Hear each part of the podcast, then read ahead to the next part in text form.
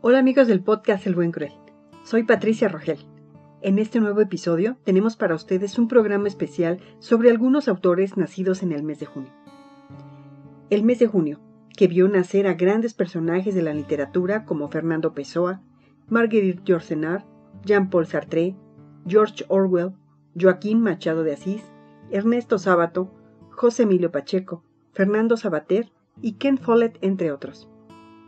Así pues, el buen cruel, una vez más, se engalana con voces diversas, voces que amablemente aceptaron nuestra invitación y que resaltan la obra de estos hombres y mujeres que nos han dejado un gran legado literario. Agradecemos de forma especial a don Misael Chatelain Mercado, a Guadalupe Rojas Garay, a Cecia Jaloma Camacho Favela, Guadalupe Chavi, Artemisa Ruiz Bustos, Fernando Cabezas Astorga y Sandra Fernández. Gracias por escucharnos. Comenzamos. Hola, yo soy Cecia Jaloma Camacho Favela, tengo 30 años y hoy les voy a leer un fragmento de Jean-Paul Charles-Marc Sartre, que nació en París, Francia, el 21 de junio de 1905 y murió en París el 15 de abril de 1980. Escritor, novelista, dramaturgo, filósofo, exponente del existencialismo y el postmodernismo le fue concedido el Premio Nobel de Literatura en 1964, mismo que rechazó. Novela filosófica, La náusea. Estoy emocionado. Siento mi cuerpo como una máquina de precisión en reposo. Yo he tenido verdaderas aventuras. No recuerdo ningún detalle, pero veo el encadenamiento riguroso de las circunstancias. He cruzado mares, he dejado atrás ciudades y he remontado ríos. Me interné en las selvas buscando siempre nuevas ciudades. He tenido mujeres, he peleado con individuos y nunca pude volver atrás, como no puede un disco girar al revés. ¿Y a dónde me llevaba todo aquello? A este instante, a esta banqueta, a esta burbuja de claridad rumorosa de música. Si se les pregunta qué han hecho ayer, no se turban o se enteran en dos palabras. En su lugar yo farfullaría, es cierto que desde hace mucho nadie se ocupa de cómo empleo el tiempo. El que vive solo ni siquiera sabe qué es contar. Lo verosímil desaparece al mismo tiempo que los amigos. Me despertaré dentro de algunos meses, dentro de algunos años, roto, decepcionado, en medio de nuevas ruinas. Quisiera ver claro en mí antes que sea demasiado tarde. Algo me ha sucedido, no puedo seguir dudándolo. Vino como una enfermedad no como una certeza ordinaria o una evidencia. Se instaló solapadamente poco a poco. Yo me sentí algo raro, algo molesto, nada más. Una vez en su sitio, aquello no se movió. Permaneció tranquilo y pude persuadirme de que no tenía nada, de que era una falsa alarma, y ahora crece. Le vuelvo la espalda. Después de todo tiene suerte. Yo estoy demasiado tranquilo desde hace tres años. Ya no puedo recibir de estas soledades trágicas nada más que un poco de pureza vacía. Me voy. Algo comienza para terminar. La aventura no admite añadidos, solo cobra sentido con su muerte. Hacia esta muerte, que acaso sea también la mía, me veo arrastrado irremisiblemente. Cada instante aparece para traer los siguientes. Me aferro a cada instante con toda el alma. Sé que es único, irreemplazable y sin embargo no movería un dedo para impedir su aniquilación. El último minuto que paso en brazos de una mujer conocida la antivíspera, minuto que amo apasionadamente, mujer que estoy a punto de amar, terminará, lo sé. Me inclino sobre cada segundo, trato de agotarlo, no dejo nada sin captar, sin fijar para siempre en mí, nada, y la ternura fugitiva de esos hermosos ojos, y sin embargo el minuto transcurre y no lo retengo. Me gusta que pase. Y entonces de pronto algo se rompe. La aventura ha terminado. El tiempo recobra el tiempo recobra cotidiana. Ahora el fin y el comienzo son una sola cosa. Aceptaría revivirlo todo en las mismas circunstancias, pero una aventura no se empieza de nuevo ni se prolonga. Hola, soy Fernando Cabezas, tengo 48 años, soy de nacionalidad chilena y española y mi profesión actual es soy gerente de una librería y de una imprenta. Quiero agradecer al staff de podcast El Buen Cruel por haberme invitado a participar en este episodio. Me corresponde hablarles sobre Eric Arthur Blair, más conocido por su seudónimo de George Orwell. Nació en Motihari, Raj Británico, India, el 25 de junio de 1903 y murió en Londres, Reino Unido, el 21 de enero de 1950. Escritor, periodista, ensayista y crítico británico, conocido mundialmente por sus obras Rebelión en la Granja y 1984, que fue publicada en 1949 y de la que daré lectura a un fragmento. Novela distópica. 1984. Fragmento. No habrá lealtad, no existirá más fidelidad que la que se debe al partido, ni más amor que el amor al gran hermano. No habrá risa, excepto la risa triunfal cuando se derrota a un enemigo. No habrá arte, ni literatura, ni ciencia, no habrá ya distinción entre la belleza y la fealdad. Todos los placeres serán destruidos. Pero siempre, no lo olvides, Winston, siempre habrá el afán de poder, la sed de dominio, que aumentará constantemente y se hará cada vez más sutil. Siempre existirá la emoción de la victoria, la sensación de pisotear a un enemigo indefenso si quieres hacerte una idea de cómo será el futuro, figúrate una bota aplastando un rostro humano incesantemente. Nosotros, Winston, controlamos la vida en todos sus niveles. Te figuras que existe algo llamado la naturaleza humana, que se irá, que se irritará por lo que hacemos y se volverá contra nosotros. Pero no olvides que nosotros creamos la naturaleza humana. Los hombres son infinitamente maleables. O quizás hayas vuelto a tu antigua idea de que los proletarios o los esclavos se levantarán contra nosotros y nos derribarán. Desecha esa idea. Están indefensos como animales. La humanidad es el partido. Los otros están fuera, son insignificantes. Los hechos no podían ser ocultados, se los exprimían a uno con una tortura o les seguían la pista con los interrogatorios. Pero si la finalidad que uno se proponía no era salvar la vida, sino haber sido humanos hasta el final, ¿qué importaba todo aquello?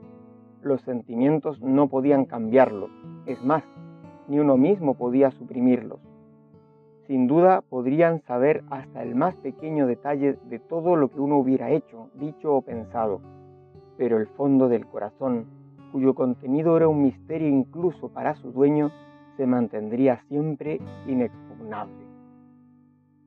¿Existe el gran hermano? dijo Winston. Claro que existe. El partido existe. El gran hermano es la encarnación del partido, dijo O'Brien. ¿Existe en el mismo sentido en que yo existo? Tú no existes. La ignorancia es la fuerza, la libertad es la esclavitud, la guerra es la paz. Se había acostumbrado a dormir con una luz muy fuerte sobre el rostro. La única diferencia que notaba con ello era que sus sueños tenían así más coherencia. La cara de los bigotes negros miraba desde todas las esquinas que dominaban la circulación. En la casa de enfrente había uno de estos cartelones. El gran hermano te vigila, decían las grandes letras mientras los sombríos ojos miraban fijamente a los de Winston.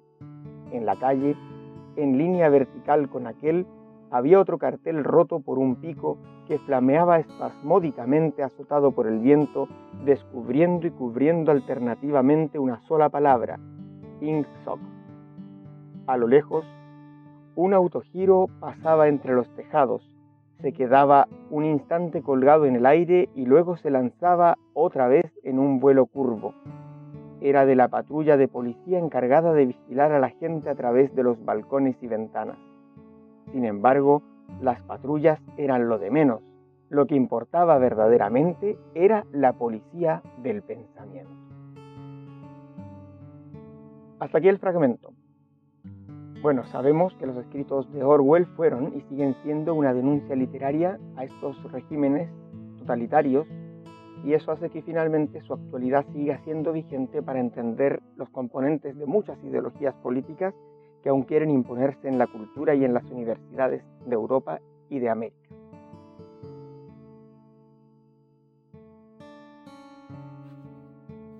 Ha llegado el turno de presentar a ustedes al poeta, narrador, ensayista y traductor José Emilio Pacheco Berni, uno de los escritores más importantes de la literatura mexicana del siglo XX. Nacido en la Ciudad de México un 30 de junio de 1939 y falleció en la misma ciudad un 26 de enero del 2014 me permitiré presentar para ustedes un capítulo, el número 5, de la novela corta Las batallas del desierto, llamado Por hondo que sea el mar profundo. Es un capítulo hermoso y no te pierdas su narración. El pleito convenció a Jim de que yo era su amigo.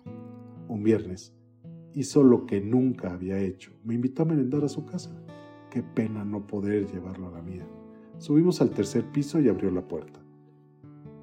Mm, traigo llave porque a mi mamá no le gusta tener sirvienta. El departamento olía a perfume. Estaba ordenado y muy limpio. Muebles flamantes de Sears Reebok. Una foto de la señora por Semo. Otra de Jim cuando cumplió un año al fondo del Golden Gate. Varias del señor con el presidente en ceremonias, en inauguraciones, en el tren Olivo, en el avión El Mexicano, en fotos del conjunto El Cachorro de la Revolución y su equipo, los primeros universitarios que gobernaban el país, técnicos, no políticos, personalidades morales intachables, insistía la propaganda. Nunca pensé que la madre de Jim fuera tan joven, tan elegante y sobre todo tan hermosa. No supe qué decirle. No puedo describir lo que sentí cuando ella me dio la mano. Me hubiera gustado quedarme ahí mirándola. Pasen, por favor, al cuarto de Jim. Voy a terminar de prepararles la merienda. Jim me enseñó su colección de plumas atómicas. Los bolígrafos apestaban, derramaban tinta viscosa. Eran la novedad absoluta aquel año en que por última vez usábamos tintero, manguillo y secante. Los juguetes que el señor le compró en Estados Unidos, un cañón que disparaba cohetes de salva, un cazabombardero de propulsión a chorro, soldados con lanzallamas, tanques de cuerda, ametralladoras de plástico, apenas comenzaban los plásticos, tren eléctrico Lionel, radio portátil, no llevo nada de esto a la escuela porque nadie tiene juguetes así en México. No, claro, los niños de la Segunda Guerra Mundial no tuvimos juguetes. Todo fue producción militar. Hasta la Parker y la Sterbrook, leí en selecciones, fabricaron en vez de plumas materiales de guerra. Pero no me importaban los juguetes. Oye, ¿cómo dijiste que se llama tu mamá? Mariana. Le digo así, no le digo mamá. ¿Y tú? No, pues no. A la mía le hablo de usted. Ella también les habla de usted a mis abuelitos. No te burles, Jim, no te rías. Pasen a merendar, dijo Mariana, y nos sentamos. Yo frente a ella, mirándola. No sabía qué hacer. Probar bocado o devorarlo todo para halagarla. Si como, pensará que estoy hambriento. Si no como, creerá que no me gusta lo que hizo. Mastica despacio, no hables con la boca llena. ¿De qué podemos conversar? Por fortuna, Mariana rompe el silencio. ¿Qué te parecen? Les dicen flying saucers, platos voladores, sándwiches asados en este aparato. Me encantan, señora. Nunca había comido nada tan delicioso. Pan bimbo, jamón, eh, queso craft, eh, tocino, mantequilla, ketchup, mayonesa y mostaza. Eran todo lo contrario del pozole. La birria, las tostadas de pata, el chicharrón en salsa verde que hacía mi madre. ¿Quieres más platos voladores? Con mucho gusto te los preparo. No, mil gracias, señora. Están riquísimos, pero de verdad, no se moleste. Ella no tocó nada. Habló, me habló todo el tiempo. Jim callado, comiendo uno tras otro los platos voladores. Mariana me preguntó, ¿a qué se dedica tu papá? Qué pena contestarle. Eh, es dueño de una fábrica. Hace jabones de tocador y de lavadero. Lo están arruinando los detergentes. ¿Ah, sí? Nunca lo había pensado. Pausas, silencios. ¿Cuántos hermanos tienes? Eh, tres hermanas y un hermano. ¿Son de aquí, de la capital? Solo la más chica y yo. Los demás nacieron en Guadalajara. Teníamos una casa muy grande en la calle de San Francisco. Ya la tumbaron. ¿Te gusta la escuela? La escuela no está mal, aunque, ¿verdad Jim? Nuestros compañeros son muy latosos.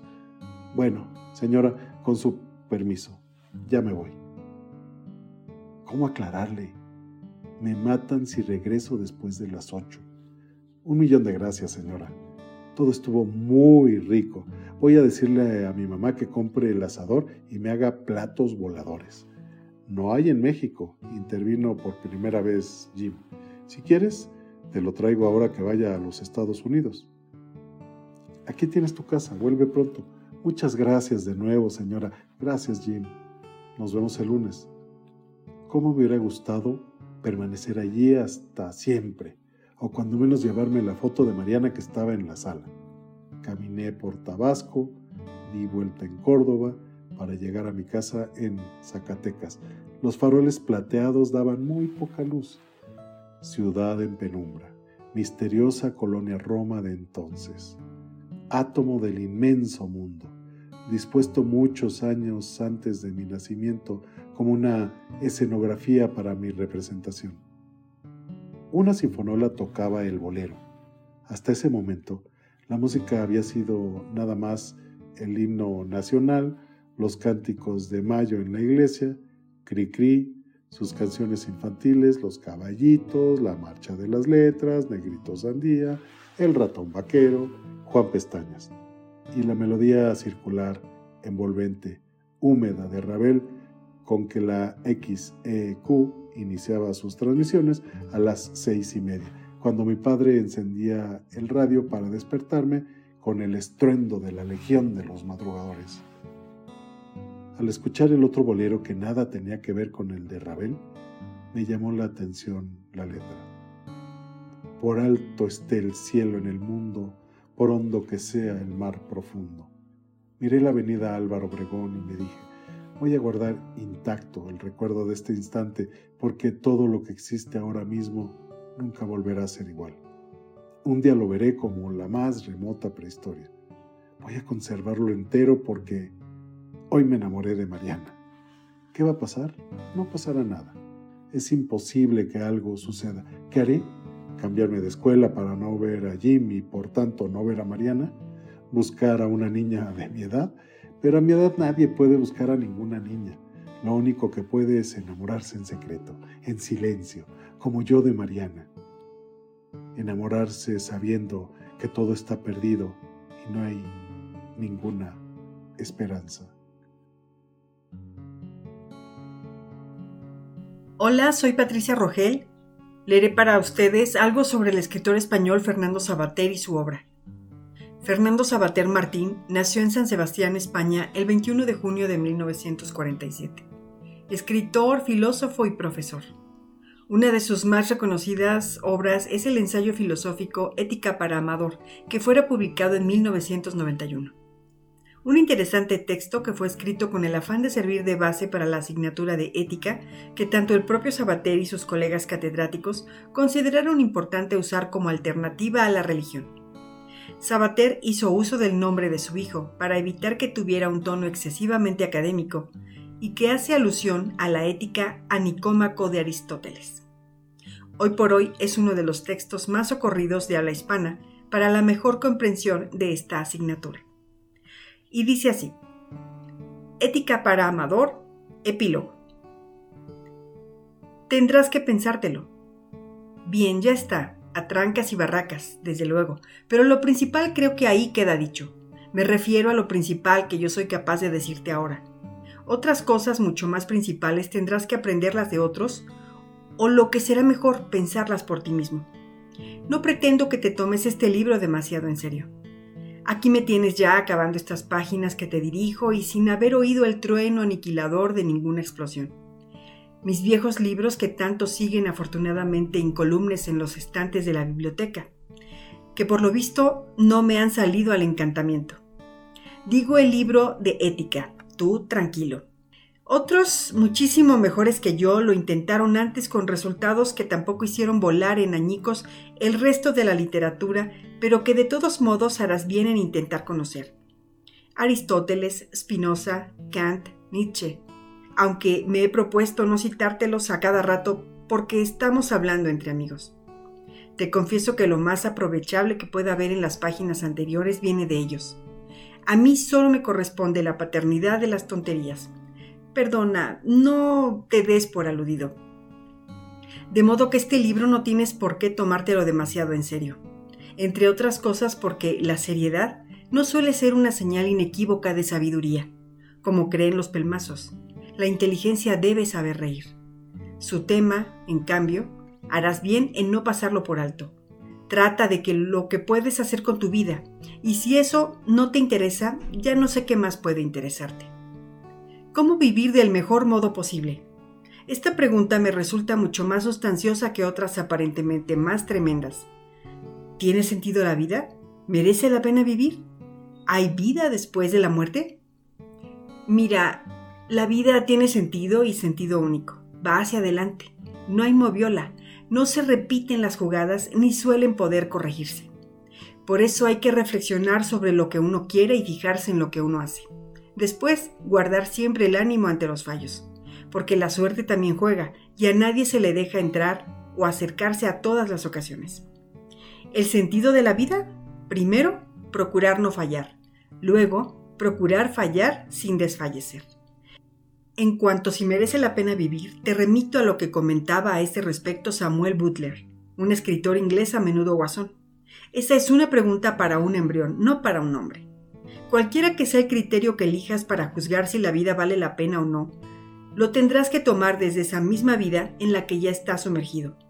Incluso si rechazas la vida, lo harás en nombre de los valores vitales, de ideales o ilusiones que has aprendido durante el oficio de vivir. De modo que es la vida lo que vale, incluso para quien llega a la conclusión de que no vale la pena vivir. Más razonable sería preguntarnos si tiene sentido la muerte, Sí, la muerte. Vale la pena porque de esa sí que no sabemos nada, ya que todo nuestro saber y todo lo que para nosotros vale proviene de la vida. Creo que toda ética digna de ese nombre parte de la vida y se propone reforzarla, hacerla más rica. Me atreveré a ir más lejos. Ahora que nadie nos oye, pienso que solo es bueno el que siente una antipatía activa por la muerte. Ojo, digo antipatía y no miedo. En el miedo siempre hay un inicio de respeto y bastante sumisión. No creo que la muerte se merezca tanto. ¿Pero hay vida después de la muerte? Desconfío de todo lo que debe conseguirse gracias a la muerte, aceptándola, utilizándola, haciendo manitas con ella. Sea la gloria en este mundo o la vida perdurable en algún otro. Lo que me interesa no es si hay vida después de la muerte, sino que haya vida antes, y que esa vida sea buena, no simple supervivencia o miedo constante a morir. Ya que se trata de elegir, procura elegir siempre aquellas opciones que permiten luego mayor número de otras opciones posibles, no las que te dejan cara a la pared. Elige lo que te abre a los otros, a nuevas experiencias, a diversas alegrías. Evita lo que te encierra o lo que te entierra. Por lo demás, suerte y también aquello otro que una voz parecida a la mía te gritó aquel día en tu sueño cuando amenazaba arrastrarte el torbellino. ¡Confianza! Despedida. Adiós amigo lector. Intenta no ocupar tu vida en odiar y tener miedo. Ética para Amador de Fernando Sabater.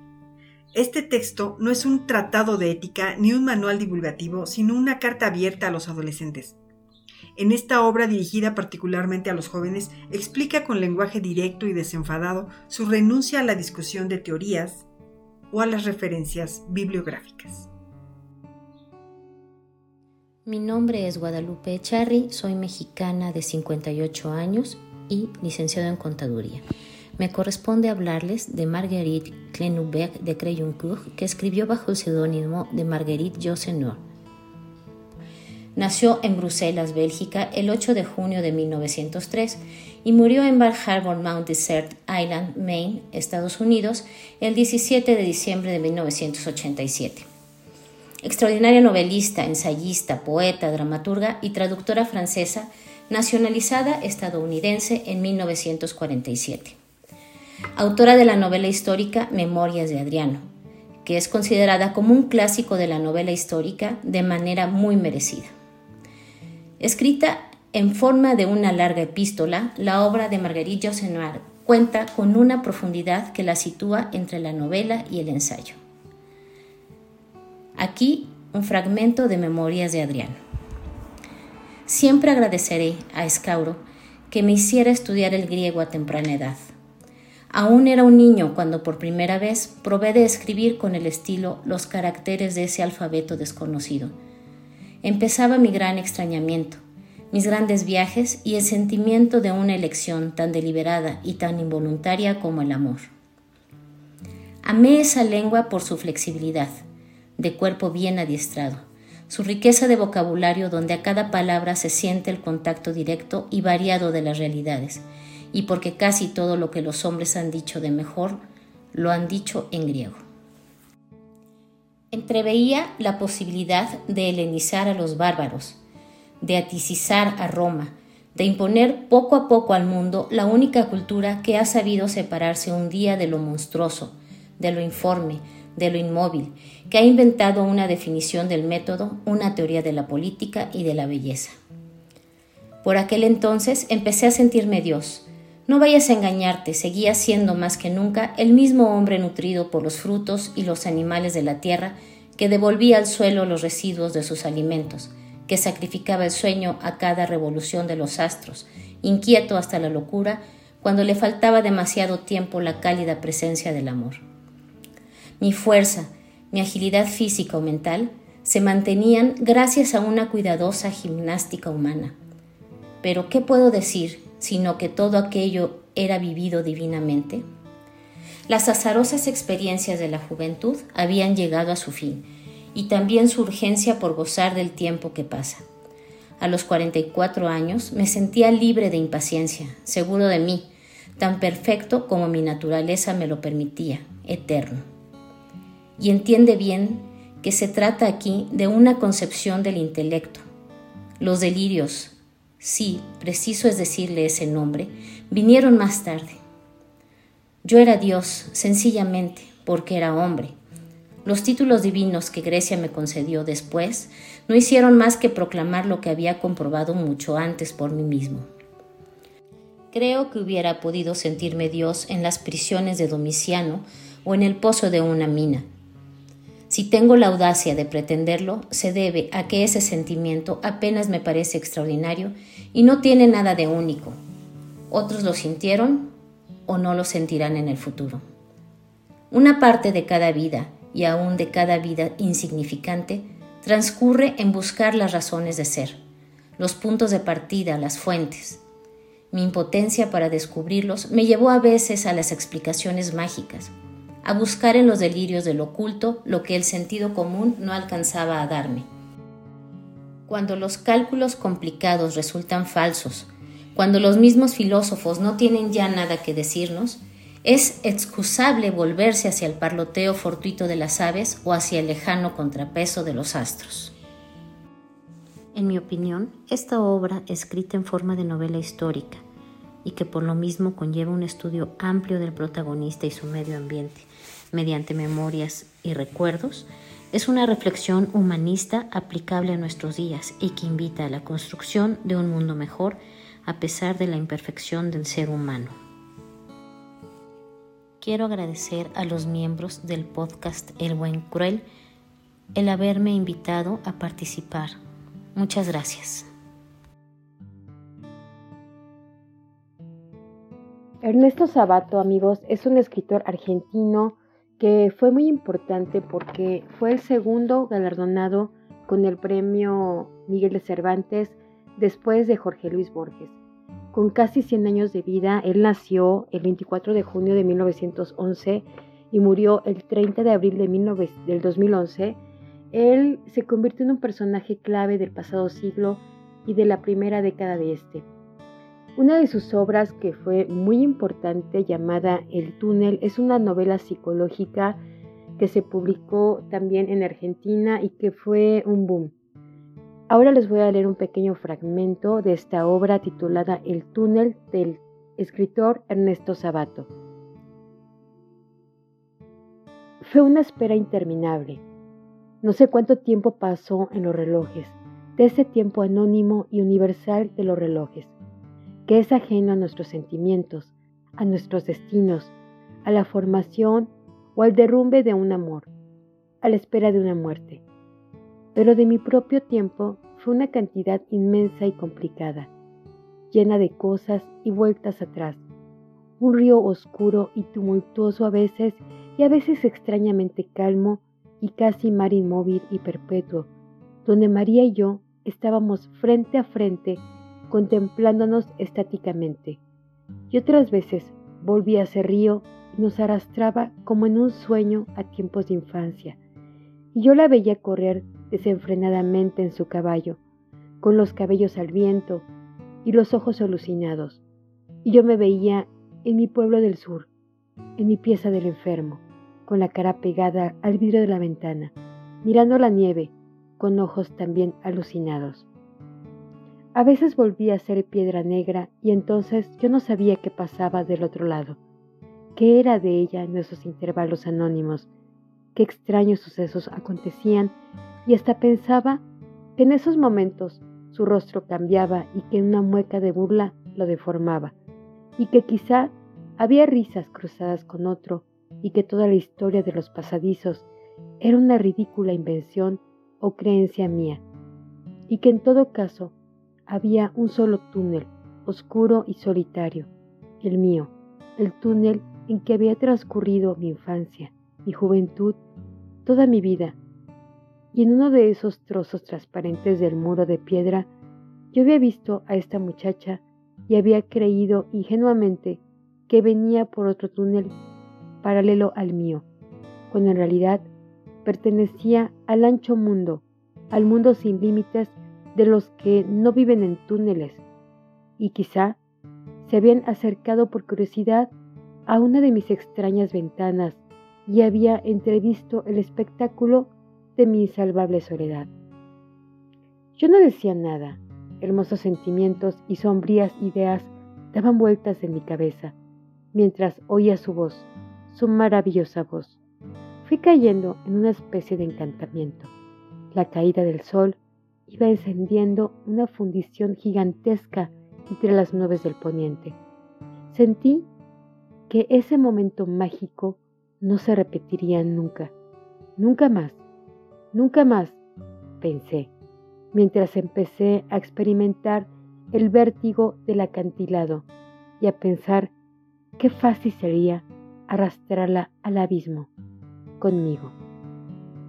¿Qué tal amigos? Hermoso, ¿verdad? Es un fragmento de la novela El túnel del escritor argentino Ernesto Sabato. Yo soy Sandra Fernández. Fernando Pessoa es uno de los autores más grandes de la lengua portuguesa. Se puede afirmar que Pessoa estuvo dedicado a crear y que de tanto crear creó otras vidas a través de sus heteromanos. Su personalidad fue su principal característica para opacar su apariencia pecata. Esa peculiaridad lo hacía enigmático. Su interés intelectual lo llevó a escribir hasta el lecho de muerte, dejando un ensanchamiento necesario en el tiempo para recordarlo.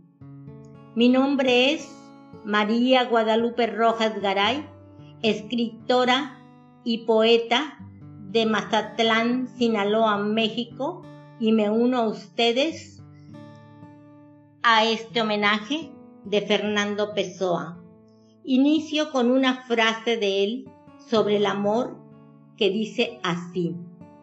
El amor es una muestra mortal de la inmortalidad. Nunca amamos a nadie, amamos solo la idea que tenemos de alguien. Lo que amamos es un concepto nuestro, es decir, a nosotros mismos. Me siento tan aislado que puedo palpar la distancia entre mí y mi presencia. Fernando Pessoa nació en Lisboa, Portugal, el 13 de junio de 1888. Murió en la misma ciudad el 30 de noviembre de 1935. Poeta, escritor, periodista y traductor, su figura es una de las más importantes de la literatura universal daré inicio a dos lecturas de, dos poemas de su autoría, uno de título Cuando ella pasa. Cuando ella pasa, sentado junto a la ventana, a través de los cristales empañados por la nieve, veo su adorable imagen, la de ella, mientras pasa, pasa, pasa de largo sobre mí la aflicción, arrojado su velo, una criatura menos en este mundo y un ángel más en el cielo, sentado junto a la ventana, a través de los cristales empañados por la nieve, pienso, que veo su imagen, la de ella, que no pasa ahora, que no pasa de largo. Título del poema 2. Esto. Dicen que finjo miento en todo cuanto escribo. No, yo simplemente siento con la imaginación, no uso el corazón lo que sueño y lo que me pasa. Lo que me falta o finaliza es como una terraza que da otra cosa todavía. Esa cosa sí que es linda. Por eso escribo en medio de lo que está de pie, libre ya desde mi atadura, serio de lo que no lo es, sentir sienta quien lee. Muchas gracias. Soy Misael Chatelain Mercado y les voy a presentar a Joaquín Machado de Asís. Nació en Río de Janeiro, Brasil, el 21 de junio de 1839. Poeta, escritor, periodista y traductor brasileño murió en Río de Janeiro, Brasil, el 29 de septiembre de 1908. Cuento, Misa de Gallo. Fragmento.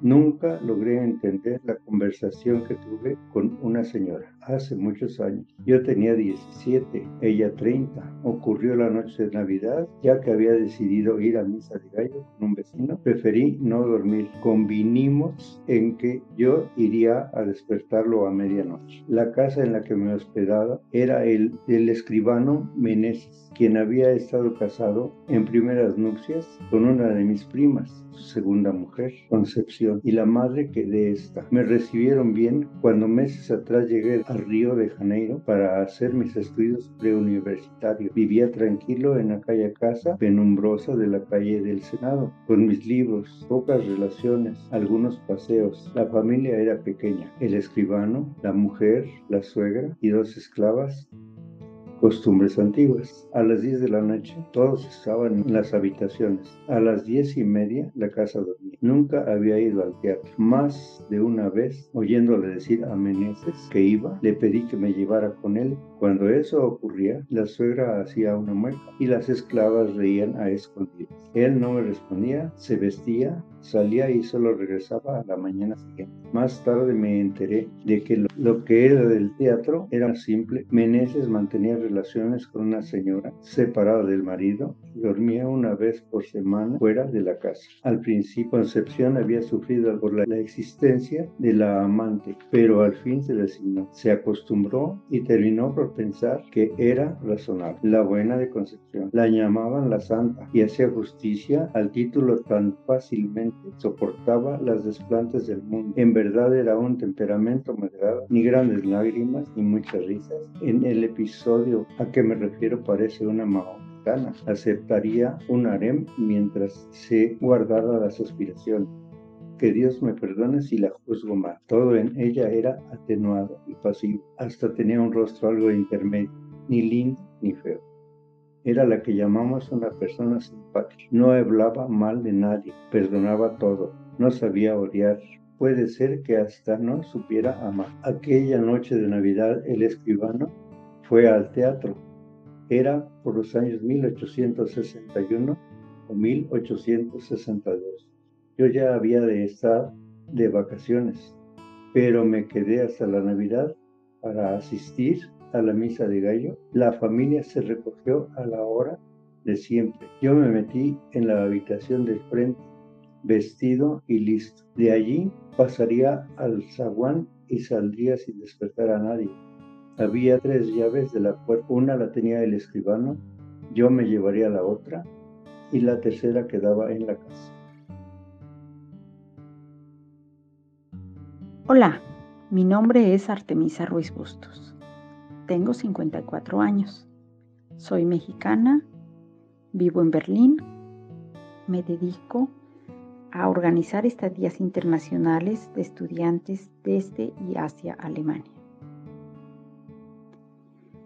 Me corresponde leer sobre el escritor inglés Kenneth Martin Follett, conocido como Ken Follett, quien nació el 5 de junio de 1949 en Cardiff, Gales, Reino Unido. Un gran escritor que alcanza la fama debido a su aclamada novela histórica Los Pilares de la Tierra, y de la que leeré para ustedes el siguiente fragmento. Las mujeres mayores al observar su ancha cintura y los abultados senos imaginaron que estaba embarazada y supusieron que el prisionero era el padre de la criatura por nacer. Pero nadie más observó nada salvo sus ojos. Hubiera podido ser bonita, pero tenía los ojos muy hundidos, de mirada intensa y de un asombroso color dorado, tan luminosos y penetrantes que cuando miraba a alguien sentía como si pudiera ver hasta el fondo de su corazón y tenía que apartar la mirada ante el temor de que pudiera descubrir sus secretos. Iba vestida de harapos y las lágrimas le caían por las suaves mejillas. El conductor del carro miró expectante al alguacil y este al sheriff, a la espera de la señal de asentimiento. El joven sacerdote de aspecto siniestro, con gesto impaciente, dio al sheriff con el codo, pero éste hizo caso omiso. Dejó que el ladrón siguiera cantando. Se hizo un silencio impresionante mientras el hombre feo, de voz maravillosa, mantenía a raya a la muerte. Al anochecer, el cazador cogió su presa y el ruiseñor ama su libertad. Todas las aves y todos los hombres tienen que morir, pero las canciones pueden vivir eternamente. Una vez acabada la canción, el sheriff miró al alguacil y le dijo un gesto de asentimiento. Este gritó, ¡Job! azotando el flanco del buey con una cuerda al tiempo que el carretero hacía chasquear también su látigo. El buey avanzó haciendo tambalearse al preso. El buey arrastró el carro y el preso quedó colgando en el aire. La cuerda se tensó y el cuello del ladrón se rompió con un chasquido. Se oyó un alarido y todos miraron a la muchacha. No era ella la que había gritado, sino la mujer del cuchillero, que se encontraba a su lado. Sin embargo, la joven era el motivo del grito. Había caído de rodillas frente a la horca, con los brazos alzados y extendidos ante ella. Era la postura que se adoptaba para lanzar una maldición. La gente se apartó temerosa, pues todos sabían que las maldiciones de quienes habían sufrido una injusticia eran especialmente efectivas, y todos habían sospechado que algo no marchaba bien en aquel ahorcamiento. Los chiquillos estaban aterrados. La joven dirigió la mirada de sus ojos dorados e hipnóticos a los tres forasteros, el caballero, el monje y el sacerdote. Y entonces lanzó su maldición subiendo el tono de su voz a medida que pronunciaba las palabras. Yo os maldigo, sufriréis enfermedades y pesares, hambre y dolor Vuestra casa quedará destruida por el fuego y vuestros hijos morirán en la horca. Vuestros enemigos prosperarán y vosotros envejeceréis entre sufrimientos y remordimientos y moriréis atormentados en las impurezas y la angustia. Mientras pronunciaba las últimas palabras, la muchacha cogió un saco que había en el suelo junto a ella y sacó un gallo joven y vivo. Sin saber de dónde, en su mano apareció un cuchillo y de un solo tajo le cortó la cabeza al gallo. Mientras aún seguía brotando la sangre del cuello, la muchacha arrojó al gallo descabezado contra el sacerdote de pelo negro. No llegó a alcanzarle, pero la sangre le salpicó por todas partes, al igual que al monje y al caballero que le flanqueaban. Los tres hombres retrocedieron con una sensación de asco, pero la sangre les alcanzó salpicándoles en la cara y manchándoles sus ropas. La muchacha se volvió y echó a correr. El gentío le abría paso y se cerraba tras ella. Por último, el sheriff mandó furioso a sus hombres de armas que fueran tras ella.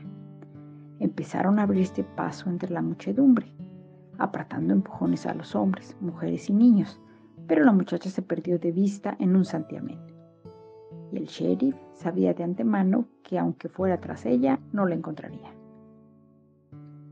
Dio media vuelta fastidiado. El caballero, el monje y el sacerdote no habían visto la huida de la muchacha. Seguían con la mirada clavada en la horca. El sheriff siguió aquella mirada. El ladrón muerto colgaba del extremo de la cuerda con el rostro pálido y juvenil, con tintes azulados. Debajo de su cuerpo que oscilaba lentamente, el gallo descabezado, aunque no del todo muerto, corría en derredor de él formando un círculo desigual sobre la nieve manchada con su misma sangre. Fin del fragmento. Los Pilares de la Tierra es un excelente libro para los fanáticos del thriller y el misterio, con temas aberrantes como derecho de pernada, aterradores como la peste bubónica, el abuso del poder, la miseria, la injusticia, todo el marco de la una hermosa e imponente catedral.